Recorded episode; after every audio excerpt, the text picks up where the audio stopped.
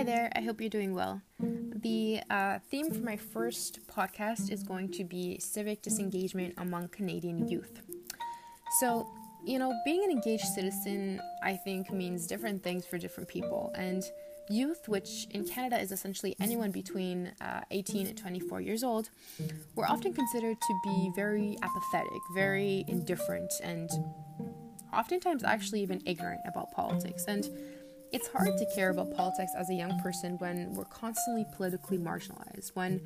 we're immediately told, for instance, that our vision for a better Canada does not really matter to those in charge, you know, whether that be government officials, administrators, or some other type of bureaucrat. And it's hard to be part of a team that does not acknowledge uh, nor value your contributions, and unfortunately, that is the contemporary story of Canadian youth in politics. Not only are youth often pushed uh, to the political margins, but we're also often pinned as one monolithic group that is, you know, homogenous in thought, meaning that we all think the same way, which is which is definitely far from the truth. Um, people think that all you want to do is, let's say, question and dismantle the system, um, and that we all believe in the same policies. And just like adults, we don't believe all in the same policies, and I think that's often um, not acknowledged as much as it should be. And I think that we're also often called, you know, radical progressives that don't really have enough life experience or knowledge to know what's best for our country, which you know, which is why other age demographics, particularly older adults, have historically and even today dominated the polls. Um, but it is important that I that I do kind of acknowledge the fact that things are starting to change, which which is definitely a plus. Youth are beginning to actually occupy more space by advocating for what they believe in, um, whether that be climate justice, uh, gender equality, or even you know a universal basic income in Canada more and more youth are, you know, now beginning to run for political office, even, which is absolutely amazing. You know, in 2011, Pierre Luc Dusseault was elected federally to serve as Premier in Sherbrooke, Quebec, at the age of 19, which, you know, is is such a young age to join uh, the political spectrum, and, and he did so kind of head on, you know, in Ottawa. And obviously, I can't forget to talk about the incredible Mumilaaq Qaqqaq, uh, who's a 27 year old Inuk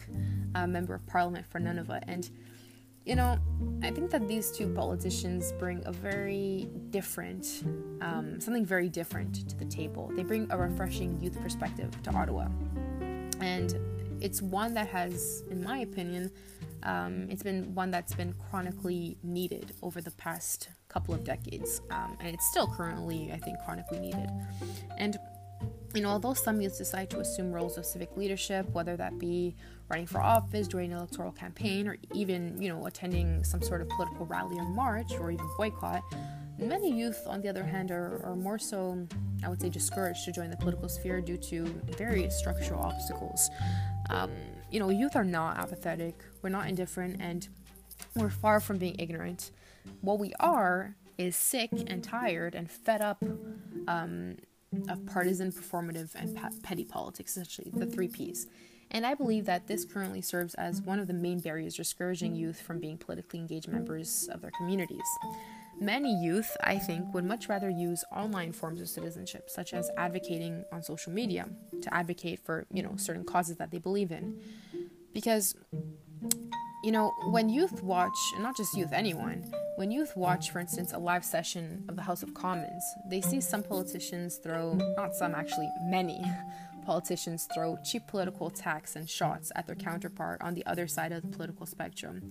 Others who rehearse scripted answers, others who don't even answer anything, um, and others, on the other hand, who promote the morally corrupt ideas of their parties instead of advocating for their constituents. And as the Samara report mentioned, uh, Canadians feel that their MPs do a better job representing the views of the party than they do representing their constituents, and that the political process actually currently now repels more citizens than it actually attracts, particularly young Canadians. So, um, you know, although Scandinavian countries, for instance, have the highest voter youth voter turnout rates in the entire world, uh, with Sweden leading at about 86%, followed by Denmark at 78%, uh, it is important to recognize that Canada is actually slowly improving its own at home in terms of uh, youth voter turnout rate. So the voter uh, turnout rate of youth increased actually in every provin- province and territory during the um, 42nd general election 2015 compared to the one in 2011, uh, with the biggest jump actually happening in Nunavut, with a jump from 14.6% to 45%, which is absolutely remarkable. Um, and in 2019, actually, almost 37% of the Canadian electorate were between 18 and 38 years old. Um, yet again, as the Simon report concludes, disengaged youth feel that the political system and politicians don't make enough of an effort to not only include them in the political process, but to also actively try to understand where they're coming from. You know, what are their concerns? Uh, what is their vision? Again, not monolithic, not homogenous vision, but what is their um, kind of diverse vision for the future of this country in terms of policy changes or even um, policy reform. And again, like it's very hard to care about a system that does not care about us, and one that is increasingly being more partisan, more petty, and more performative after every single election. And to be honest, it doesn't really matter if Canadian youth believe in democracy if they're not, you know, if they're being constantly shoved to the side and undermined. So one quote that I, I, want to kind of bring up here is one that was stated by John Ralston Saul, um, which was that democracy is not intended to be efficient, linear, logical, or cheap. The key to its secret is the involvement of the citizen. And the citizen needs to be well equipped and educated from a very young age on the importance of civic engagement and not just be politically marginalized. It's great that youth are taking part in marches and watching the news to stay informed, but in my opinion, I think we desperately need to get more of them elected and fast.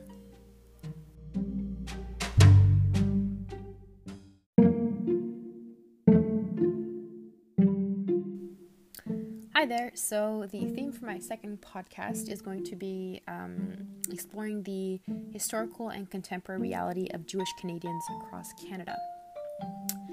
So, on January 13th of this year, which was um, about a week after the violent insurrection on Capitol Hill in the US, uh, a man was detained after having vandalized one of the largest synagogues in Montreal with notoriously dehumanizing symbols of the swastika, which is an inf- infamous symbol of hate that was, you know, essentially pasted right in the center of Nazi Germany's flag during Adolf Hitler's mandate to ethnically cleanse Germany uh, from certain parts of its population, such as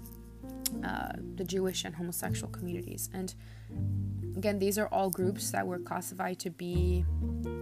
the dirty or even the wrong type of German citizen. And not only were they um, very othered and socially marginalized, but their mere presence in the country was seen as some sort of threat to the country's social cohesion because you know they were they were essentially considered to be like a to represent like a fifth column which means that again their mere presence in the country actually served to weaken um, the cultural dominance of the main cultural group. So obviously you know this idea shuts down any sort of argument in favor of um, cultural pluralism which we also uh, learned in the context of this course. Now uh, i think it's important to kind of acknowledge that just like abolishing slavery didn't ra- uh, didn't eradicate racism, the end of World War II also did not eradicate anti-Semitic sentiment across the world, and that includes here at home in Canada. And you know, the end of World War II also didn't just magically make Jewish people immune to religious discrimination. It still happens all the time. Um, it's just not put in the public as much as it should be. And although Canada is considered to be, you know, some sort of incredible beacon of hope for refugees seeking sanctuary and, you know, fleeing persecution, um, it would be very, I think, misleading to believe that Canada has always been like this, that Canada has always opened its borders and its hearts to refugees during the last century, because, again, it is far from the truth. Our country actually has a very dark immigration history that not too many people know about because we're really good at masking certain parts of our history that, that bring upon shame.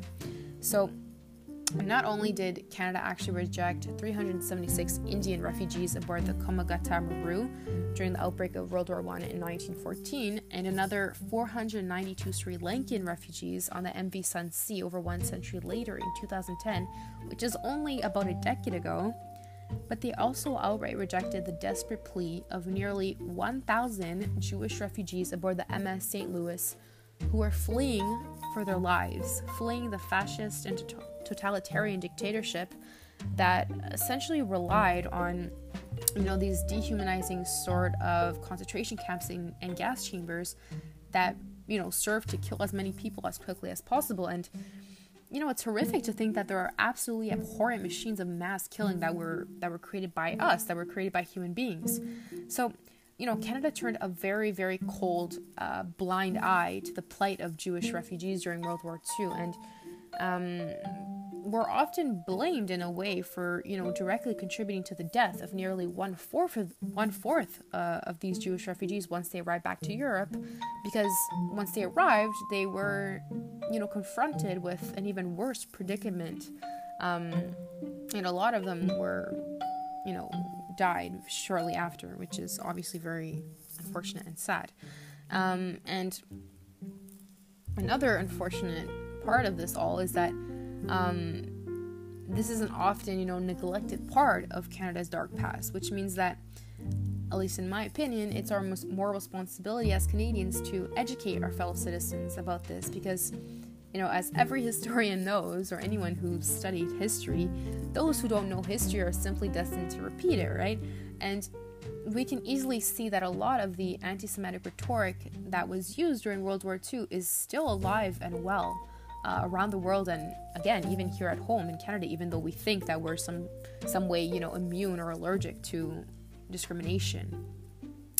So the contemporary Jewish experience in Canada is not only attacked with you know nativist perspectives which essentially is like a neoliberal idea that native born Canadians should be protected and prioritized over immigrant groups. And you know it also kind of predetermines their level of importance in society which um, you know, is dangerously coupled with some sort of like neo racist lens of thinking that immigrants will never be inherently Canadian, quote unquote Canadian, which you know what does it mean to be Canadian, right? And and this sort of binary of importance um, serves to kind of justify the inferiorized um, treatment of, of, immigrant groups, including Jewish Canadians. So, uh, the contemporary Jewish Canadian reality is again, not immune to anti Jewish hate crimes, dehumanizing Nazi salutes, uh, far right groups who deny the atrocity of the Holocaust, as well as outright xenophobia, you know, through hate speech and racist manifestations, such as this wasn't particular to Canada, but um, the one that took place in August of 2017, four, four years ago in Charlottesville, uh, which, you know, is a city in the state of Virginia in the United States. And, you know, ask yourself why are Catholic schools, for instance, in Canada publicly funded? Oh, let's say more specific to Ontario, why are Catholic schools publicly funded in Ontario while other religiously affiliated schools are chronically underfunded or not funded at all? Now, whether it's because of historical tradition or the desire to not commit, you know, some sort of let's call it political suicide by opening up like a Pandora's box of constitutional complications. This is just one example of the subtle binary at work, right? And, and, many people don't really question it because of how normalized it's become over the years, which in itself is, is a very, you know, eminent issue. And I think that, well, I mean, as long as we, we really like to talk about this, and you know, there's this idea that our country loves to pride itself on advocating for causes related to equality, diversity, and inclusion, yet we're also on the other side paradoxically paradoxically allergic to discussing our dark past and its impact on specific communities such again such as the Jewish Canadian community in the 21st century and History is just, in my opinion, as relevant today as it was when it actually happened, however many years ago. Um, and it's important that we remember that a national apology or compensation does not mend every wound.